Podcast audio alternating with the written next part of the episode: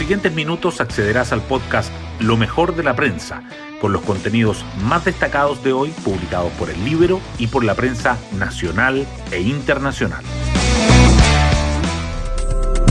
Buenos días, soy Magdalena Olea y hoy es lunes 18 de octubre.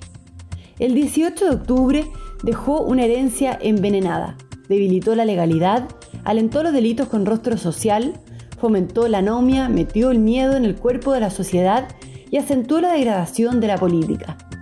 Son palabras del analista y escritor Sergio Muñoz Riveros en un ensayo que publica en el Libero y que vale la pena tener en cuenta cuando se cumplen dos años del 18 de octubre. Día emblemático también, puesto que la Convención Constitucional agendó para hoy el comienzo de la discusión de los contenidos para la propuesta de una nueva Carta Magna. Todo esto en medio de algunos llamados a manifestarse por el estallido de 2019. Las portadas del día. El tema más sobresaliente en las primeras páginas es el segundo aniversario del 18 de octubre.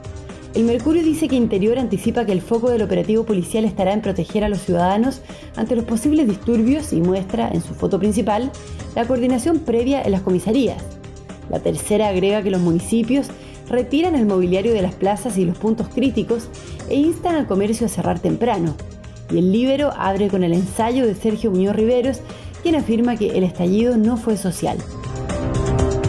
Los titulares principales, sin embargo, son para otros temas.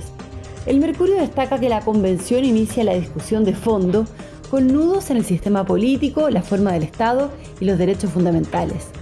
La tercera resalta que la región metropolitana anota su semana con más contagios nuevos de COVID-19 en los últimos tres meses. Y el diario financiero subraya que Colbún apuesta por el almacenamiento eléctrico y da el primer paso en las baterías a escala industrial. Las informaciones económicas también están presentes. El Mercurio informa que el Banco Mundial proyecta que la pobreza en Chile caerá a 2,5% en 2021 por las ayudas del Estado.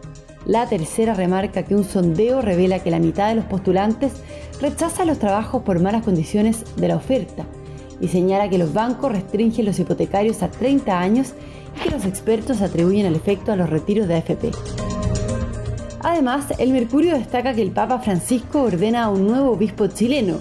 La tercera resalta a Gianni Infantino y el Libero subraya que demandan al colegio médico por prácticas antisindicales. Hoy destacamos de la prensa. El segundo aniversario del estallido que se conmemorará este lunes 18 de octubre se prevé como una jornada compleja, debido a que hay cerca de 50 convocatorias de manifestaciones. En Santiago, se recomendó a los locatarios cerrar sus puertas como máximo a las 15 horas para evitar problemas con las protestas, mientras que en esta y en otras comunas fueron sacadas bancas, basureros, escombros y algunos semáforos para impedir que sean usados en las barricadas.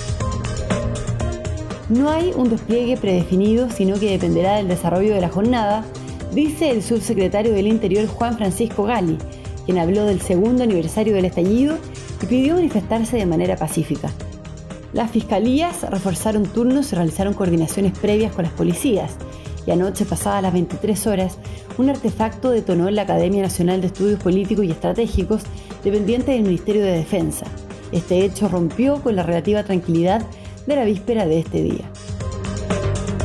Y la moneda recuerda que el estallido produjo una pérdida de 3.000 millones de dólares. Mantener el rechazo a la violencia, reconocer las demandas sociales, recordar la agenda social en curso y valorar la salida institucional son algunos de los elementos que destacan la minuta enviada por ASECPRES a los partidos de Chile Podemos Más y al Comité Político de la Moneda. El objetivo es coordinar las bajadas comunicacionales del oficialismo. Los convencionales regresan este lunes 18 de octubre de su semana territorial para empezar a trabajar a través de siete comisiones temáticas en la elaboración de la nueva Carta Magna. La estructura del Parlamento, el significado de lo plurinacional, cómo garantizar los derechos fundamentales, el rol del Tribunal Constitucional, las mineras y el agua, entre otros, asoman como los puntos álgidos del debate de fondo. Y nos vamos con el postre del día. Chile debe tener la ambición de albergar un mundial, dice Gianni Infantino, presidente de la FIFA. Aprovechó al máximo su corta visita al país, durante la que estuvo acompañado en todo momento por el presidente de la NFP y defendió su idea de realizar el Mundial cada dos años. Y Joaquín Niman, quien había llegado al último día del CJ Cup del PGA Tour en el top 20, tuvo una jornada discreta, un golpe bajo par, que lo hizo caer hasta el puesto 45, pese a terminar con menos 14 en su segundo torneo de la temporada. Así, el golfista chileno se despidió de Las Vegas. Bueno, yo me despido, espero que tengan un muy buen día lunes y comienzo de semana y nos volvemos a encontrar mañana en un nuevo podcast, Lo mejor de la prensa.